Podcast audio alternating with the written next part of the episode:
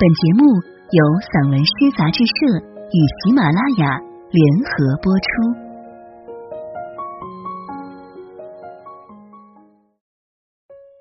诗飞荐书，主持人诗飞，主持人语。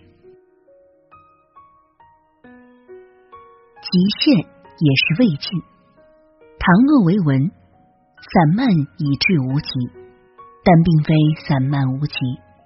而是致力于极限，如同被拆散的从天而降的笔记本，落得处处有心，头头是道，有点像是知识之雪落在一颗灵敏的脑袋上。这些雪原本一体，后来在空中分散离落，落地前又被纳入了一个精巧的思想容器。对于知识之雪而言，所有的未尽都意味着极限。自身的极限和世界的极限，且看这魏晋如何发生。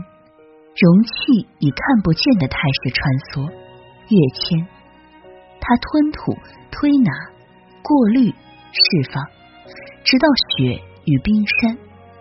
请想想海明威的冰山，浑然如一。在它晶莹剔透的边角，极限被观感。像一种隐秘的思想被领悟，甚至领悟、辨析、指涉、关照等等，也一一被领略。而知识承载者如王维、本雅明、达芬奇、克鲁格曼、钱永祥们，也经由这容器敞开自身。他们的敞开，同时打开了时间、影像、经济、文字。童年的奥秘，这一切曾被昆德拉、艾科、卡尔维诺、博尔赫斯们一再看见，经由唐诺再一次被我们看见。唐诺把这些透露给了我们，他表现出一种诚恳而勤勉。他没有说极限，而是说尽头。极限只存在于想象中，而在一个意义稀薄的年代。尽头处处都是。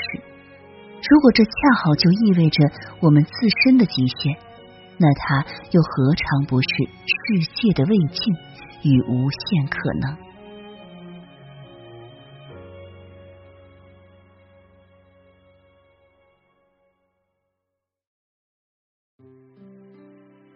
原文选读：镜头，作者唐诺。写上一本世间的名字，当时我一直想着的是极限。太阳会烧完自己，小说会哪天写完它的全部？各种自然的以及人的事物，各自能做的和做不到的边界究竟何在？包括其空间的何处和时间的何时边界？凡此种种，但世间的名字末尾。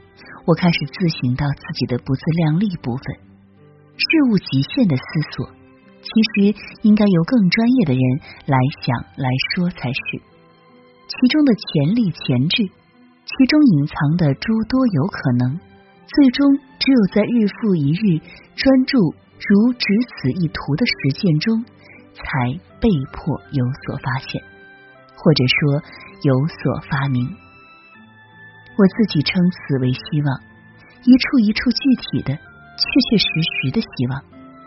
另一面极限的思索，可能也是个太奢侈的思索。其实我们通常等不到它到来，也就无需忧虑的。也因此，这样的思索，结果远比想象的要干净透明，不仅不可惧、不威吓，甚至还太过美好。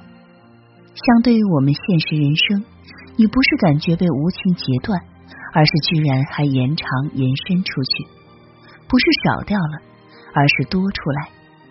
很快的，我们便会发现，这样的思索只一两个大步就越过了眼前的实然世界，进入到本来有可能发生，但实际上尚未发生、不会发生的这一节多出来的世界之中。更多时候。在触到我们的，并不是它的终归有限，而是它果然美好的不像是真的。加西亚·马尔克斯听到“你属于我所热爱的那个世界”这句话，当场热泪盈眶。我相信那一刻因此被叫唤出来，让人以为置身其中的就是这一节多出来的世界。极限的思索，让人晓得自己其实可以更好。唯极限不会到来，事物总是在用尽自身可能之前。之很前，就提前抵达尽头。这是因为现实世界同时会有很多事发生，先一步打断它，终止它，替换它，并遗忘它。比方，民主政治本来还可以再好一些，再睿智一些，就像小蜜儿讲的那样，但实际上有另外更大的力量拉扯下它，限制住它。电影作为一种艺术创作形式，至今仍未用尽自身全部可能。但昆德拉指出来，它实际上走向另一种发展，成为一种令人变笨的东西，以至于电影作为一种艺术创作形式的这一道历史已提前陨没了。凡此，极限的思索让我们箭一样射向远方。但注视它实际上的力竭停止之处，转而追究它本来可以发生却为什么没发生，已堪堪发生却退回去复归不会发生，则让我们老老实实落回此时此地来。这比较迫切，也有更多不舒服的真相，尤其是人自身的真相。事物在此一使然世界的确实停止之处。我称之为镜头，在这里一次一次的，最终总的来说，揭示的是人的种种真实处境。书写工作，我仍很偶尔会想起年轻，还无法进入到这个世界。昆德拉语的时日，当时现在想来，不知从何而生的空气中，仿佛有个神奇的允诺。好像这是个接近无所不能，或至少足够自由轻灵到可以一再穿透各种界限、时间界限、空间界限，乃至于人生死界限的太好东西。也许曾经或本来可以这样，没错。多年之后，我渐渐相信并且认定，在原来这也不能那也不能的释然世界之中。书写仍有这样一件事可以做，而且得做，接近一种责任，那就是此时此地，书写者至少得奋力的说出人的当下处境，他自身的处境。世纪交叠，万事发生。为这一刻，我们站在哪里？记得什么？看着什么？知道些什么？意识着什么？有期盼什么？仔细看，这其实是书写时间长河中一代一代的连续工作，所以说像个不懈的责任。王尔德这个总把美弄得浮夸、弄得浑身令人不安香味的人，说过不少我喜欢的话，我仍以为这两件事是相干的，这是他孤注一掷自己生命的奖赏，包括这一句。一本没有理想国存在的地图集是不值一顾的。当然，瓦尔德不真的是一名地图绘制师傅，他是书写者。绕一圈说话，引用兵入关攻打，他要说的仍是文学。这些对我们而言异想天开的东西，对当时绘图的人就只是理所当然，甚至还是最重要、画的最费心的。因为他们相信，一个完整的世界就应该，而且还非有这些东西存在不可。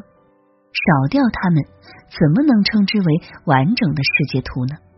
他比较不规矩的只是，他找出空白就硬塞进去，或者他把已知世界缩小，四方好留出大片空白，再一样一样装进去这些他坚持的东西。至今，小说家的世界图仍是这样的古地图，痛苦是仍然空白处处，会难以百分之百精准，且不免迷航。但好处是可以保有希望，甚至硬塞入希望。希望极可能就是我们生而为人所能有的最好东西。我们说过，可能性从不均匀、不平等，指的不只是妻子、女佣谋杀几率的这个层次不平等而已。真正的不平等来自我们自己，诸如我们对于美的看法、对于善的看法、对于公平正义的看法。以及更多难以抑制的渴望和某些依依难舍的情感，我们于是会严重偏爱其中某些种可能，期待这几种胜出成真，也因此会厌恶另外一些可能，不仅因为它残酷丑恶，更因为他们排挤、覆盖、取消了我们的殷殷希望。这远从我们童年听第一个故事开始，问谁是好人。谁是坏人？希望公主王子从此过幸福快乐的生活，云云，也远从我们第一次懂得愤怒、懊悔和悲伤大哭那个记忆犹新的日子开始。因此，真正有意义的激动我们的可能性，不是无视无色的幻想成果，倒更像是一次一次认真吵架吵出来的，带着不屈服、不罢休。我们其实也没要拥有无限多的可能，试图列举无限可能的布瓦尔和佩居谢和尤里西斯，以证实这通往虚无。这只是我们吵架的手段及其虚张声势，以多打少，以无尽来反驳，来稀释为一，用来对抗雨果所说那位无人可反对的上帝。